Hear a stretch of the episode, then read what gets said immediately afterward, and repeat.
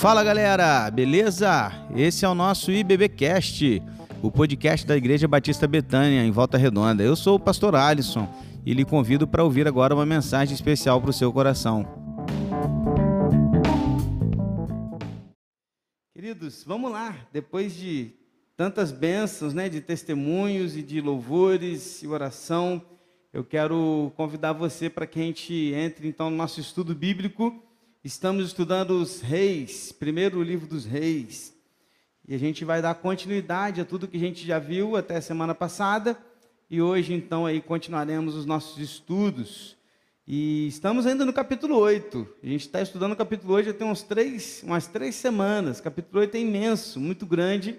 E era importante, necessário, a gente trabalhá-lo com mais calma, dividindo exatamente né, cada parte do capítulo e como vimos na semana passada, nós é, estudamos a oração de Salomão no ato da consagração do templo. Uma oração que foi estudada, nós estudamos aqui a sua oração, dividimos, né, analisamos a oração de Salomão e aprendemos com ela, inclusive como nós poderíamos, devemos orar também. Inclusive os que estavam aqui receberam um, uma folha né? Nessa folha estava ali um resumo e um, uma orientação sobre as nossas orações. Se você não viu esse estudo, não presenciou, não esteve, você pode procurar no nosso canal do YouTube ou no Spotify ou em outro tocador de podcast e você vai ali poder ouvir ou assistir esta pregação. Ainda hoje estava mostrando para um casal ah, aquele estudo sobre o templo que a gente teve com as imagens e com tudo mais, e, e, foi muito legal a gente poder mostrar aí, né? Então, se você não se você perdeu, se você não pôde ver, assistir, procura lá no YouTube. É muito legal você poder estar próximo também aos nossos estudos, que de repente você não pode estar aqui toda quarta-feira, mas você não vai perder a sequência deles nessa nossa tecnologia que tem vindo para nos abençoar também. Gratidão que gera adoração. 1 Reis, capítulo 8, 54 vai ser o ponto de partida. O que, que Salomão fez depois de orar? Ele orou ao Senhor e depois, o que ele fez? É o que nós veremos agora.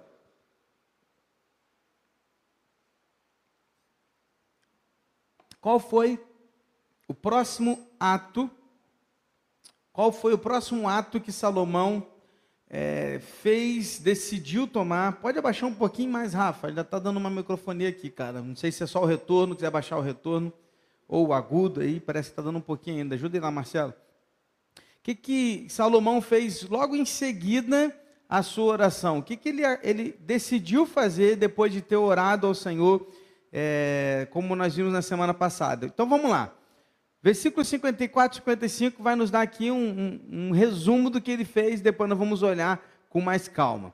Quando Salomão acabou de fazer ao Senhor toda esta oração e súplica, ele se levantou de diante do altar do Senhor, onde tinha se ajoelhado com as mãos estendidas para os céus, ele se pôs em pé e abençoou toda a congregação de Israel em alta voz, dizendo: para aí.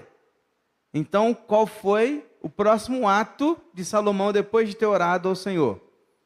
Né, nós vimos na semana passada que a maneira de orar que eles tinham, e tem ainda hoje, né?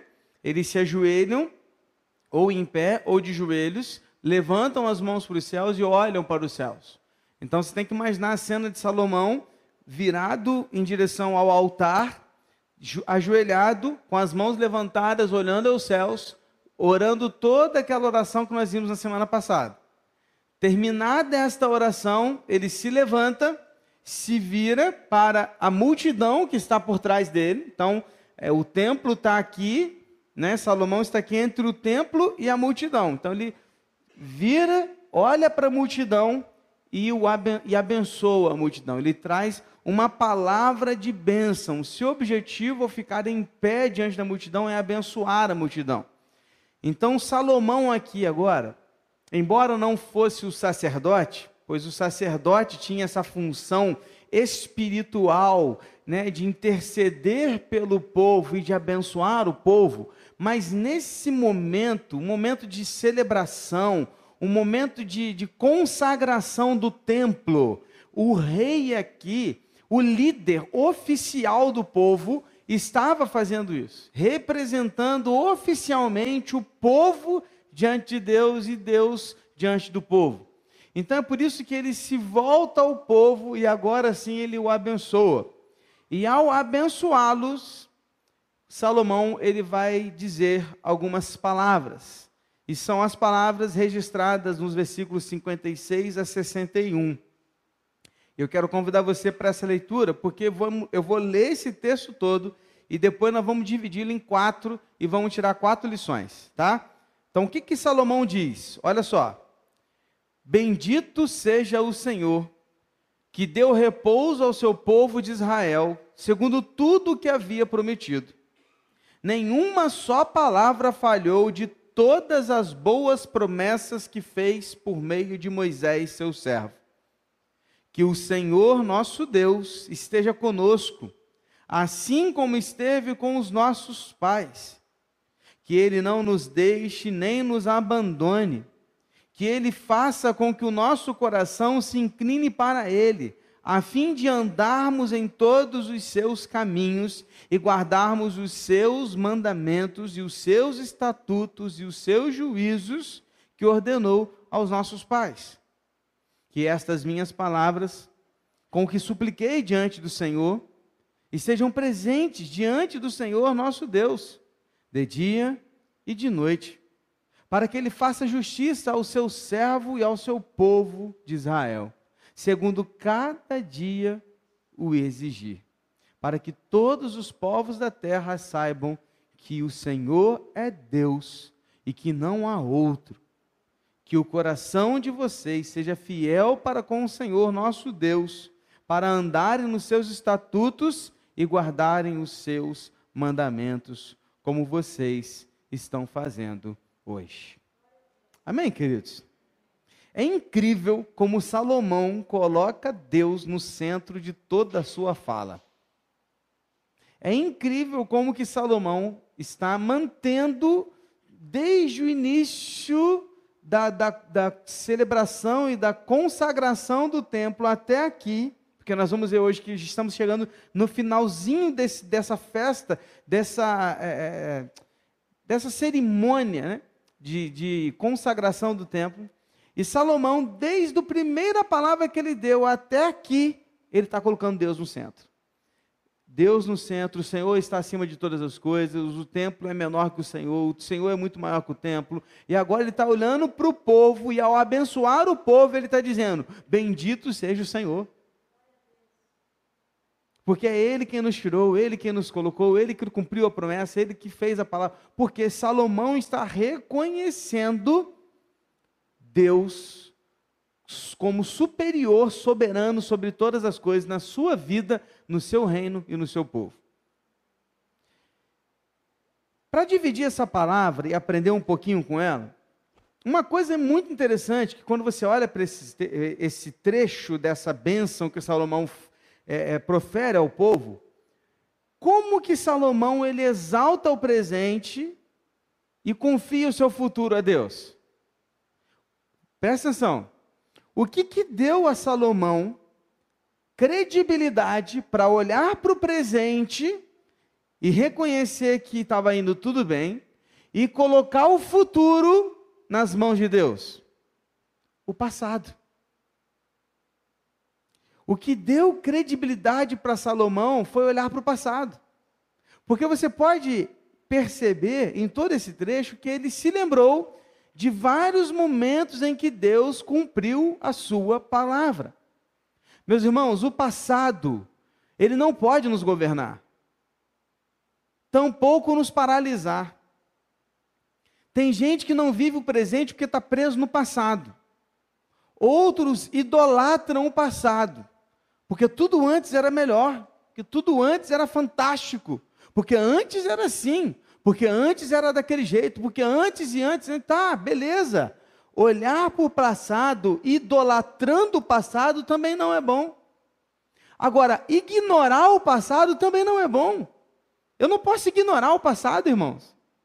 O que se vê muito hoje em dia são, é, é uma nova onda de pessoas que estão tentando colocar nas nossas vidas uma nova prática, ignorando o passado. Eu não posso ignorar o passado.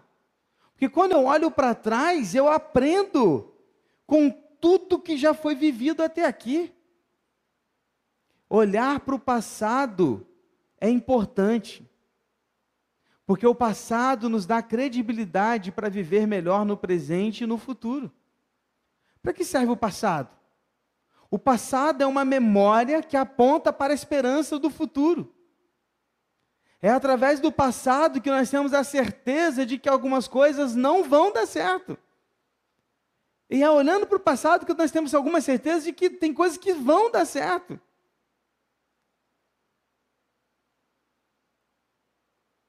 Olhando para o passado, a gente cresce, amadurece.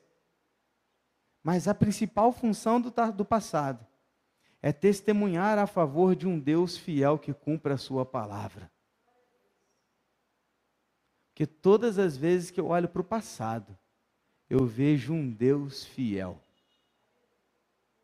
Eu vejo um Deus que não deixou o seu povo sozinho. Eu vejo um Deus que cuidou de todas as coisas e estava fazendo, controlando, cuidando, governando, apesar de todas as coisas. Não à toa, ao discursar ao povo, Salomão relata um pouco a respeito do que Deus havia feito ao seu povo. Ou seja, Salomão não rejeita o passado, mas ao citar o passado, ele reconhece que todo aquele passado estava apontando para o Deus verdadeiro, o Deus fiel. Quais as conclusões então que nós podemos chegar aqui, alguns ensinos que a gente pode extrair aqui? Hoje eu vou fazer um estudo mais é, é, é, um pouco voltado mais com lições mesmo do dia a dia. Alguns estudos são muito históricos, outros estudos são muito números. Hoje vai ser um estudo mesmo para nos fazer refletir algumas coisas da nossa vida. Primeira coisa que eu aprendo aqui está no versículo 56, que diz assim: Bendito seja o Senhor que deu repouso ao seu povo de Israel, segundo tudo o que havia prometido. Nenhuma só palavra falhou de todas as boas promessas que fez por meio de Moisés, seu servo. A primeira lição que eu quero apresentar para você nessa noite é essa: Deus não falha. Ele cumpre suas promessas e dá repouso ao seu povo. Meus irmãos, é espetacular quando Salomão começa a falar ao seu povo e ao recapitular a história nacional de Israel a conclusão que Salomão tira é que Deus foi fiel com as suas promessas. De que o seu povo, mesmo tendo falhado, mesmo tendo errado, mesmo tendo sido infiel, mesmo tendo sido rebelde, Deus continuou fiel. Deus prometeu a Moisés que daria descanso à nação e ele o fez. Por isso, Salomão começa a oração dizendo: Bendito seja o Senhor Adonai, que, o, que deu repouso ao seu povo, segundo ele havia prometido.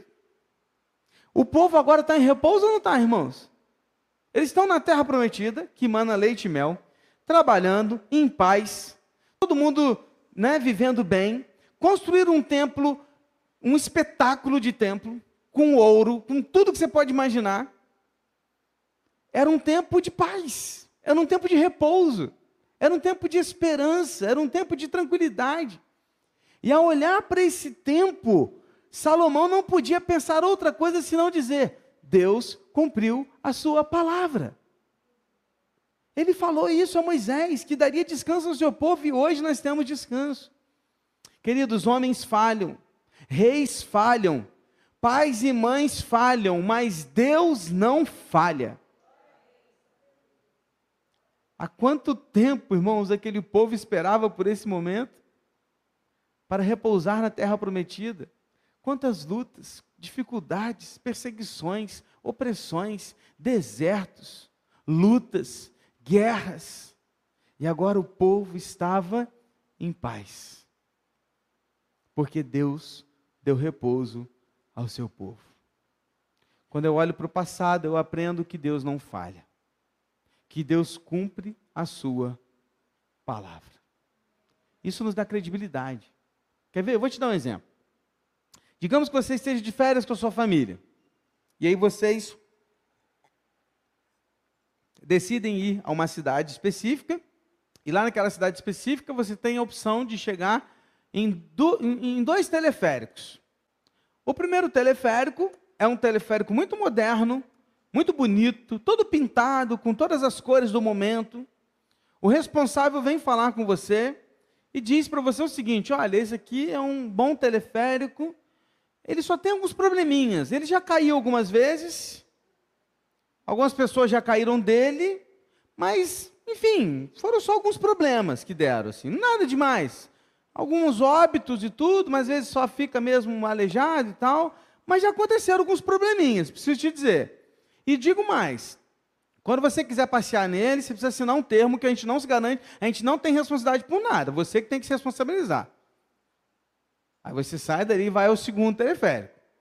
E o segundo camarada chega para você e diz: Olha, esse é um teleférico mais antigo, mais lento.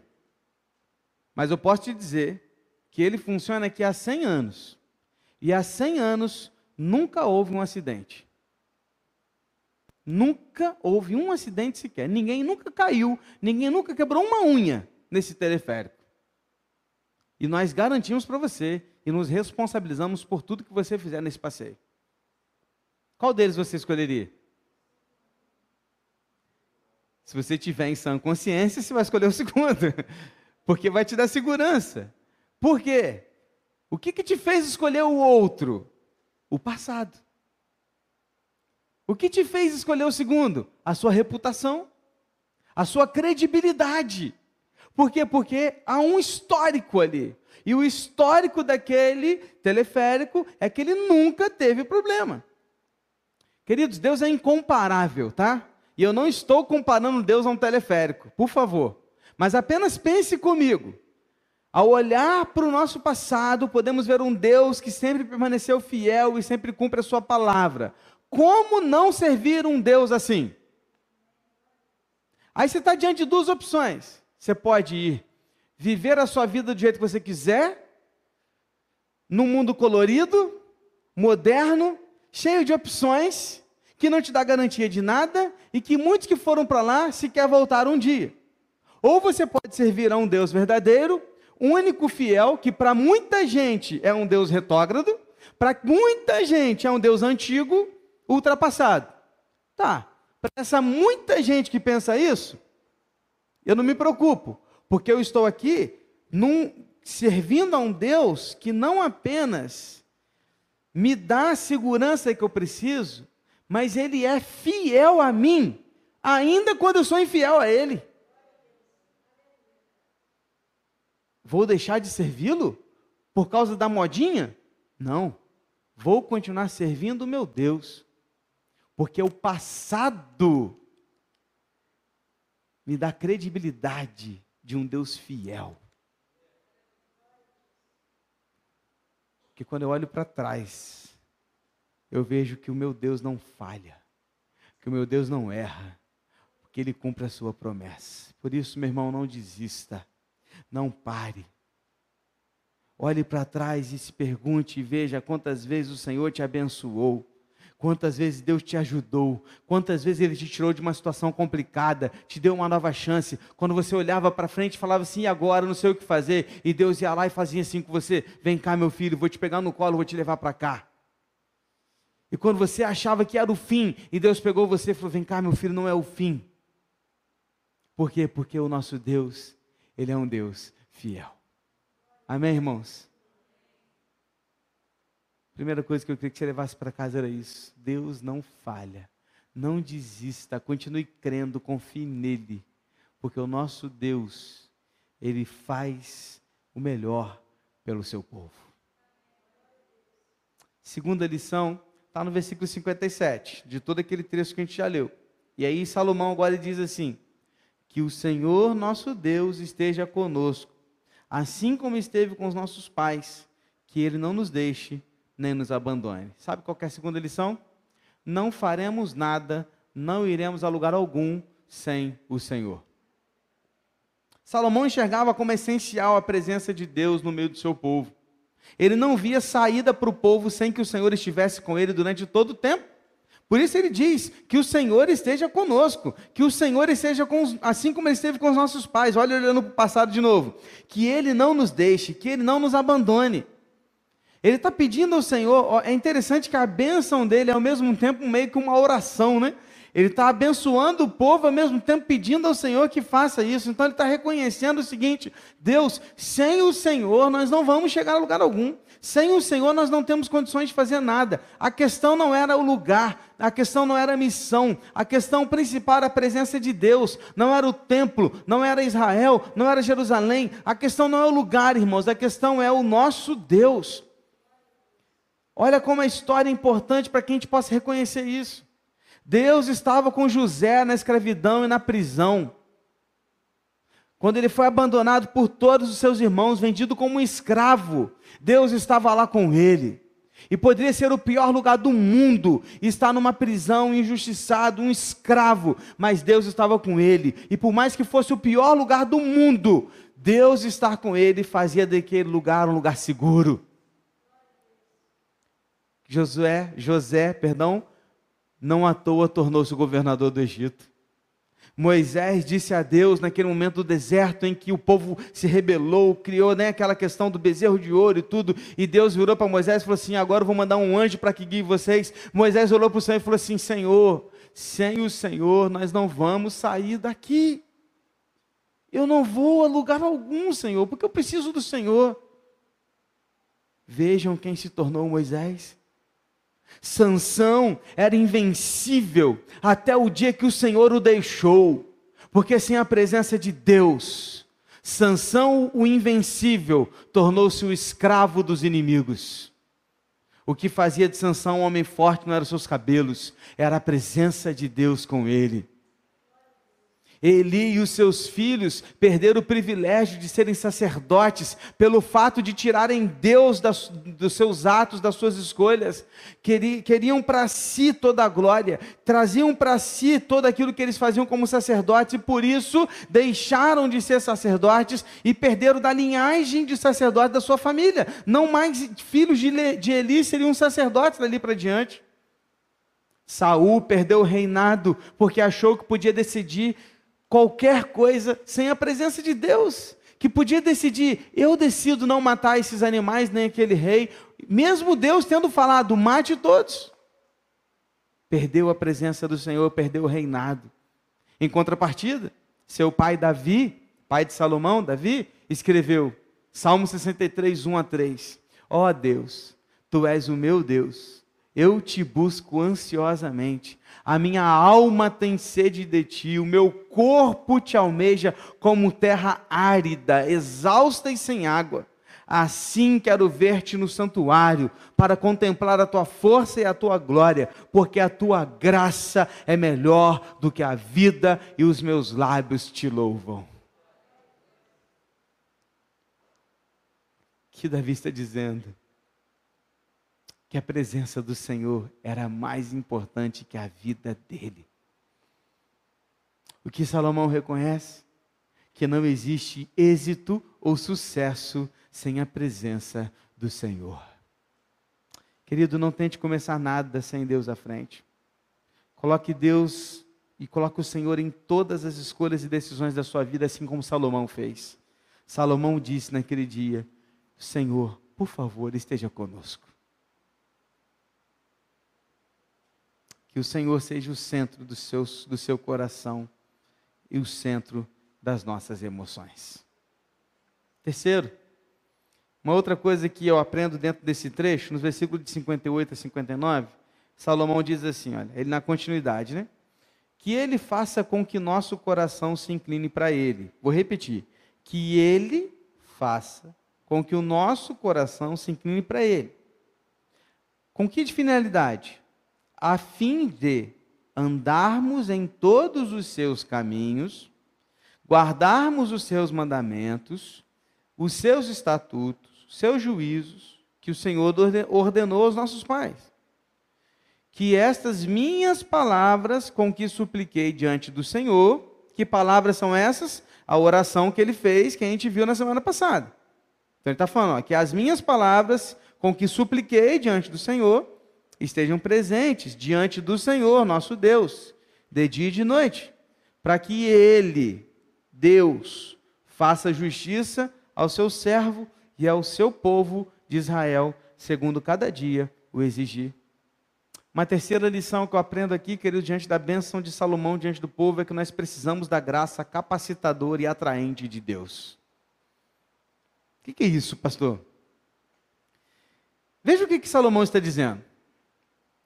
Salomão está clamando e suplicando pela graça de Deus para, pela sua vida. Ele está dizendo o seguinte: olha, Senhor, que o Senhor faça com que os nossos corações se inclinem para Ti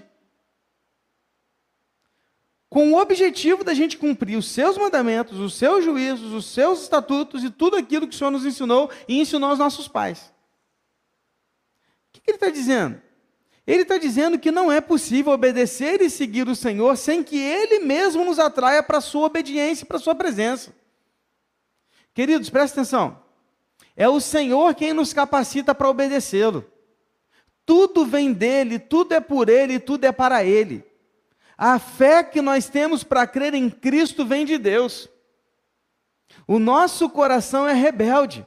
A nossa carne é obstinada. Nós queríamos seguir os nossos caminhos, mas os nossos caminhos levam à perdição. Do que, que a gente precisa? A gente precisa de Deus nos capacitando para obedecê-lo. Nós precisamos do Deus fazendo com que, que nosso coração se incline para Ele. Nós precisamos da presença de Deus, e olha como é que é uma coisa que vai se construindo. Olha como é que é uma bênção construtiva. A gente está vendo aqui, primeiro, um Deus que não falha, na primeira parte daquilo que a gente está estudando, um Deus fiel. Esse Deus fiel, que é esse Deus que vai nos capacitar a obedecê-lo, por quê? Porque nós não vamos a lugar nenhum sem Ele. Nós precisamos do Senhor. Só para você entender bem, Vou te dar um exemplo. Pensa numa criança, tá? Nossos filhos. Nossos filhos mais novos. Cinco anos, seis anos, sete anos. Se nós, pais, deixarmos nossas crianças decidirem a vida que elas querem ter, como seria? Cara, eu posso falar um pouco. Vai comer farinha láctea o dia inteiro, a dispensa não vai ter arroz, feijão, farinha, legumes ou frutas. Vai ter bala, caixa de bombom, sorvete no freezer e pirulito para chupar. Verdade é essa. Eles vão almoçar e jantar hambúrguer, pizza e batata frita. Todos os dias. Diante do videogame. Com a mão cheia de ketchup estragando a manete. Os adultos que gostam de videogame já estão tá assim, né? Não vão fazer dever de casa, se é que eles vão estudar. Tomar banho? Bom, talvez uma vez por semana. Escovar o dente? Talvez uma vez por dia. Porque vai incomodar. Só por isso. Queridos, a verdade é que o que, que nós pais fazemos? Nós guiamos os nossos filhos, nós guiamos os nossos filhos e nós os levamos a fazer coisas que eles não querem fazer, coisas que eles não gostam de fazer, mas é para o bem deles, certo? Vez de outra, a gente deixa o pirulito, a caixa de bombom, o sorvete, o videogame, sem a mão suja com ketchup. O hambúrguer, a pizza, legal, rola. Mas no dia a dia, vai ter que tomar o café direitinho, vai comer na hora certa, vai estudar, dever de casa, videogame é só no final de semana, bala só no final de semana, refrigerante é só no final de semana, ou em dias de festa. Por quê? Porque a gente precisa levar os nossos filhos a fazer aquilo para o bem deles, porque senão eles vão fazer de qualquer jeito, daqui a pouco está todo mundo morrendo com 15 anos de idade. Porque não vai ter saúde que aguente. Agora pensa agora que você, é, é, você, nós, nós somos essas crianças. E Deus é esse pai que se nós ficarmos da maneira que a gente quer,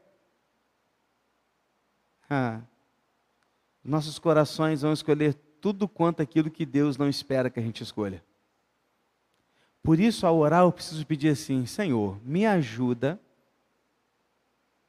me capacita a te obedecer. Porque o Senhor pode me ajudar a cumprir com os seus mandamentos. Porque se for só por mim, e exclusivamente por mim, eu vou errar. Mas eu preciso que o Senhor, com a sua graça capacitadora, porque a sua graça é aquela que nos capacita para fazer aquilo que Ele espera que a gente faça, é a sua graça que nos atrai a Ele, não é isso que a gente canta, não é assim que a gente crê? Não foi Ele que veio nos buscar, não fomos, não fomos nós que fomos a Jesus, foi Jesus que veio do céu, deixou a sua glória, habitou entre nós, se fez carne e, e na cruz deu sua vida por mim e por você para nos dar vida, foi Ele que veio a nós. Ele vem a nós, e já tendo vindo a nós, ele fala o quê? Quando eu voltar para os céus, vou te mandar um consolador, porque sozinhos vocês não vão conseguir. Não dá. Então vou mandar para cada um de vocês, meus filhos, o Espírito Santo. E agora o Espírito Santo habita em cada um de nós, seus servos. E é este Espírito Santo que vai nos guiando à obediência à tua palavra. Porque se não estiver conosco, nós não vamos conseguir fazer o certo. Está entendendo? O que, que Salomão está pedindo então? Senhor, nós precisamos da tua graça capacitadora, nos atraia a obediência à tua palavra. Nós queremos fazer o que o Senhor quer. Por isso, nos ensine, nos mostre o caminho. Pega a gente mesmo e coloca no caminho. É isso que ele está pedindo. Pega o cajado, puxa lá a gente assim pelo pescocinho, coloca de novo no caminho. Porque ovelha desculpa a palavra, mas ovelha é cabeçuda, ovelha é burra. Se você deixar a ovelha solta, ela entra dentro do mar e se afoga sem ver. É, ovelha é isso. E aí a Bíblia chama a gente de quê? Ovelhas. E aí o pastor, que é Jesus, ele está aqui para nos colocar nos seus verdes pastos, para que nos verdes pastos nós possamos comer e nos alimentar daquilo que ele sabe que é bom para nós. De vez em quando ele abre a porteira e passeia com a gente. Mas o lugar seguro é na presença do Senhor. O que Salomão está querendo nos ensinar aqui é isso. É que o Senhor é quem vai nos conduzir à obediência à tua palavra. Nós precisamos da graça capacitadora de Deus para obedecê-lo. Amém? Quatro. E última lição aqui desse momento, para a gente ler o finalzinho do capítulo. 60 e 61, aí Salomão termina assim: Para que todos os povos da terra saibam que o Senhor é Deus e que não há outro, que o coração de vocês seja fiel para com o Senhor nosso Deus, para andarem nos seus estatutos e guardar os seus mandamentos, como vocês estão fazendo hoje. Quarta lição: a grande missão é fazer com que Deus seja conhecido em todos os povos. Gente, a oração que Salomão já havia feito, ele falou de evangelismo e missões. Na semana passada, você lembra? A benção dele para o povo está falando de evangelismo e missões. Claro que evangelismo já está olhando para o evangelho, né? Você está entendendo? Mas Salomão ele está falando de quê? De alcançar os povos para Deus. O desejo de Salomão era que Israel fosse fiel a Deus a tal ponto que a terra pudesse olhar para Israel e através do templo que ali estava, apontando para Deus, o povo, os povos estrangeiros pudessem saber que não existe outro Deus. E que só há um Deus. E esse Deus é o criador de todas as coisas. E os povos precisam saber que existe um Deus verdadeiro. E nós temos essa missão, irmãos. Que maravilha saber que a oração de um homem pode tocar e influenciar o mundo todo. Salomão estava orando pelo mundo, porque ele sabia que a missão de Israel era levar os povos a conhecerem o Deus verdadeiro. Quem é o novo Israel de Deus? É a igreja de Cristo. Logo, nós temos a missão agora de ao mundo apresentar o Deus verdadeiro. que só há um Deus, que não há outro Deus. Só há um nome pelo qual devamos ser salvos: Jesus Cristo, o Filho de Deus. Não existe outro Deus. Salomão reconhecia que a grande missão não era construir um templo, mas sim fazer o seu Deus conhecido em todos os povos. O templo era só um meio. O grande objetivo da nossa vida é tornar o Senhor Deus conhecido em todos os povos. Essa é a minha e a sua grande missão. Talvez você não se lembre disso, mas essa é a minha e a sua missão. Façam discípulos de todas as nações. Façam discípulos. Quantos discípulos você fez? Quantos discípulos você tem feito? A quantos você tem discipulado? Com quem você caminha? A quem você fala de Jesus? Quem está levando um pequeno grupo para ser alcançado pela palavra? A quem você está, está trazendo para o culto para ser alcançado pela palavra? Nós precisamos fazer isso. É nosso papel. Depois desse momento, Deus atende o pedido de Salomão, envia fogo do céu, e esse fogo consome todos os sacrifícios que estavam no altar, e a glória do Senhor enche o templo. Imagine essa cena, irmãos. Cara, olha só, imagine essa cena. Fogo descendo do céu, os sacrifícios sendo consumidos, e, a, e a essa multidão aqui cantando, porque Deus é bom e a sua misericórdia dura para sempre. Você já imaginou isso? Eu fico todo arrepiado só de imaginar. A cena, Salomão virado, abençoando o povo, de repente a, cai fogo do céu, a nuvem baixa no templo de novo, a glória preenche aquele lugar, e o povo gritando e cantando: O Senhor é bom e a sua misericórdia dura para sempre. Que fantástico! Pastor, onde está escrito isso? Segundo Crônicas 7. Aliás, segundo Crônicas é um livro paralelo a segundo Reis. Tá? A Primeiro Reis, perdão, Primeiro Reis. A gente não está estudando os dois livros juntos. Eu estou pensando o que, que eu vou fazer ainda com Crônicas. Mas ele é um livro paralelo. Então, capítulo 7, ele vai completar isso aqui que a gente está vendo hoje, tá? Mas eu não vou falar de capítulo 7 hoje. E eu quero terminar lendo o finalzinho com os versículos 62 e 63, que diz assim, a meia meia. Então o rei e todo Israel com ele ofereceram sacrifício ao Senhor.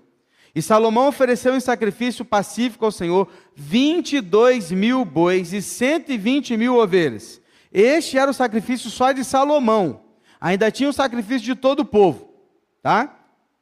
Assim, o rei e todos os filhos de Israel consagraram a casa do Senhor. No mesmo dia, o rei consagrou o meio do átrio que estava diante da casa do Senhor pois ali ofereceu os holocaustos e as ofertas com a gordura dos sacrifícios pacíficos. Ele fez isso porque o altar de bronze que estava diante do Senhor era muito pequeno, para nele caberem os holocaustos e as ofertas de cereais e gordura dos sacrifícios pacíficos. Então, lembra daquela imagem do templo? Eu não trouxe a imagem hoje, mas você lembra da imagem do templo? Lembra que no cantinho tinha um altar de bronze, até com uma escada assim, e um, um, um beiral assim para os sacerdotes andarem? Aquele altar não era suficiente para queimar todas as ofertas. Então o que, que eles fizeram? Eles queimaram as ofertas no pátio do templo. Para fazer isso, Salomão ungiu aquele lugar, junto com os sacerdotes, é claro, possivelmente com azeite, eles passavam ungindo, e ungiram todo aquele pátio para sacrificar tudo que havia vindo porque não cabia no altar, que era grande, mas era pequeno para aquela quantidade de ofertas. Você imagina isso? Eu já estou imaginando a gente inaugurando o templo e a nossa igreja toda do lado de fora, porque não está cabendo gente aqui dentro mais no tempo novo. Amém, irmãos? É assim que a gente tem que ver, irmãos. O que, que nos dá a esperança do futuro? É quando eu olho para o passado, não é isso? E quando eu olho para o passado, eu vejo um Deus que faz milagres assim. Como não ele não, continuar, não vai continuar fazendo com o seu povo hoje? Ele vai continuar fazendo. Aí o texto continua. Nesse tempo, Salomão celebrou a festa, e todo Israel com ele. Uma grande congregação. Desde a entrada de Ramate até o rio do Egito, diante do Senhor nosso Deus. Isso significa das extremidades de Israel. Celebraram durante sete dias além dos primeiros sete, a saber, 14 dias. Então foram 14 dias de festa. Eu já estou imaginando 14 dias de festa também no Tempo Novo. Ô, oh, glória. Churrasco todo dia. Tá bom, estou exagerando, pode ser menos. Um dia tá bom. Aí o finalzinho vai dizer assim: no oitavo dia desta festa, Salomão despediu o povo e eles abençoaram o rei. Então voltaram para suas tendas, alegres e de coração contente, por causa de todo o bem que o Senhor tinha feito a Davi, seu servo, e a Israel, seu povo. Esses 14 dias de festa são interpretados como sete dias de festa de dedicação do templo e sete dias é na festa dos tabernáculos, que estava na mesma, na mesma época. O oitavo dia é uma referência do retorno do povo para casa, depois de observar os sete dias de tabernáculo. O fato é que houve muita festa e muita celebração. Por quê? Porque ao mesmo tempo que era uma, uma solenidade, era também uma festa. Ao mesmo tempo que havia reverência, havia alegria. Por quê? Porque quando o Espírito Santo está no controle, os encontros do seu povo são caracterizados pelo regozijo e também pela reverência. E a gente fecha com dois últimos aprendizados aqui. Primeiro, dos dois últimos, é que a igreja de Cristo deve adorar com reverência e muita alegria. Nenhum dos extremos é bom. Tem o extremo que exagera na reverência no sentido de que a gente não pode nem mexer. A gente tem que ficar assim. Ó. E tem o outro extremo que a alegria ultrapassa a reverência. Não tem reverência, é a bagunça. Então a gente tem que encontrar o equilíbrio que dá o Espírito Santo de Deus na vida da sua igreja. Por isso eu insisto que a igreja bíblica é aquela que prega a verdade da palavra e cultua com alegria. Então a gente tem que cultuar com alegria, porque nós servimos a um Deus verdadeiro, de festa. Ou você e eu não somos o povo mais feliz dessa terra? Porque a gente não desfruta só da beleza desse mundo, nós vamos desfrutar da beleza da eternidade, irmãos. Então a gente é o povo mais feliz dessa terra, a gente tem que celebrar com alegria. É por isso que num domingo, como a gente teve agora, a gente tem que comemorar mesmo. Tem que pular na piscina, pastor. Nossa, pastor, acabou o mão pulando na piscina, glória a Deus.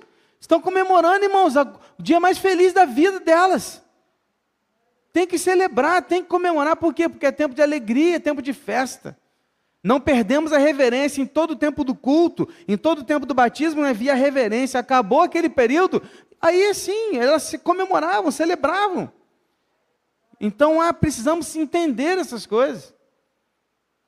A igreja de Cristo ela deve adorar com reverência e muita alegria. E uma outra última lição que eu aprendo é que a casa de Deus deve ser lugar de comunhão para o povo de Deus. Era um povo que comia junto, celebrava junto, cantava junto, faziam as coisas juntos. Deus não vive nas construções que fazemos com mãos humanas mas quando nós nos reunimos nesses lugares consagrados a Ele, a ênfase deve ser oração, comunhão, alegria, testemunho e adoração. Por isso o povo de Deus estava naquele dia, orando, em comunhão, festivos, testemunhando de um Deus fiel e adorando a esse Deus. Amém? Por isso Salomão ele termina aqui dessa maneira: em festa e muita alegria. Feche seus olhos, meu irmão, minha irmã, vamos orar. Queria orar pela sua vida. Talvez você esteja, não sei, passando por alguma situação em que de alguma forma você tenha estado mal, sem esperança, ou talvez preocupado, triste, aborrecido, não sei. Talvez alguma coisa tenha acontecido na sua vida que te fez chorar, te fez ficar mal. Talvez até questionar algumas coisas ou se perguntar a Deus por isso ou por aquilo, por que isso ou por que aquilo. Eu queria apenas orar pela sua vida e te dizer, meu irmão, minha irmã, Deus é fiel. Não desista, não pare. Olhe para frente na segurança do passado. Porque quando eu olho no passado, eu vejo um Deus fiel que não falha que cumpre a sua promessa, que é fiel com a sua palavra, que não volta atrás e cuida do seu povo. Ele está cuidando de você. Ele está cuidando de você. Então tenha esperança no futuro, olhando para o passado e vivendo o presente, de um Deus que é atemporal. Ele não está preso ao tempo. Porque o nosso Deus é mesmo ontem, hoje e será eternamente. Olha o Senhor. Pai, quero colocar diante do Senhor as nossas vidas. Quero te agradecer por esse estudo, te agradecer por essa palavra, te agradecer, Deus, por esse despertamento, te agradecer por essa palavra de encorajamento, de ouvir do Senhor e da tua palavra que o Senhor não falha. E eu quero até te pedir perdão, Deus, porque a gente falha muito com o Senhor. A gente é muito falho. Em vários aspectos da nossa vida, a gente falha mas eu quero muito te adorar e te agradecer, porque mesmo nas nossas falhas, o Senhor permanece fiel. E o Senhor tem cuidado de nós. Eu quero, Deus, agora colocar diante do Senhor a vida de todos que aqui se encontram nessa noite. Em muito, em muito especial, Deus, de uma forma muito particular, eu quero colocar em tuas mãos a vida daqueles que, porventura, Deus, estejam passando situações difíceis se perguntando, se questionando, ou até mesmo, não sei, em dúvida ou sem esperança, com outras coisas, independente das situações. Mas eu queria muito pedir ao Senhor que continue cuidando de nós, fortalecendo as nossas vidas, trazendo paz aos nossos corações, fortalecimento nos nossos, nas nossas almas, para que possamos continuar te servindo de verdade. Ao Senhor Deus Todo-Poderoso, ao Senhor Deus verdadeiro e fiel. A Ti seja dada toda a honra e toda a glória. Nós te louvamos, nós te adoramos. E como já foi dito aqui neste culto, eu quero repetir, eu quero reafirmar: Deus, a obra desse templo está nas tuas mãos. O Senhor sabe que a gente não está continuando nesse momento porque estamos é, arrecadando mais ofertas para uma compra maior que precisamos fazer, mas nós temos a certeza de que o Senhor está trazendo os recursos. E nós não vamos parar de clamar, nós não vamos parar de orar, nós vamos continuar trabalhando e fazendo e confiando que o Senhor vai fazer essa obra por nós. Porque essa obra não é nossa, essa obra é do Senhor. Porque esse templo não é para a glória de homens, mas é para a glória do Senhor. Esse templo aqui, Deus, é para que alcancemos mais almas para o Senhor Jesus. É para que a gente alcance mais pessoas para Ti, Deus. Mais famílias sejam salvas e resgatadas pelo Teu nome. Então, Deus, colocamos tudo isso nas tuas mãos e confiamos que o Senhor há de fazer um milagre no nosso meio. Nós já podemos ver, como cantamos, uma pequena nuvem do tamanho da mão de um homem. E quando ninguém imaginava, veio a chuva. Nós estamos agora, Deus, talvez vendo um pequenininho, um, pequeno pedaço de obra, que talvez ainda não nos dê uma imensidão de tudo que será feito aqui mas eu sei que o Senhor fará chover neste lugar chover das tuas bênçãos e da construção para o teu nome. E eu clamo a ti e eu oro em nome de Jesus. Amém, Senhor.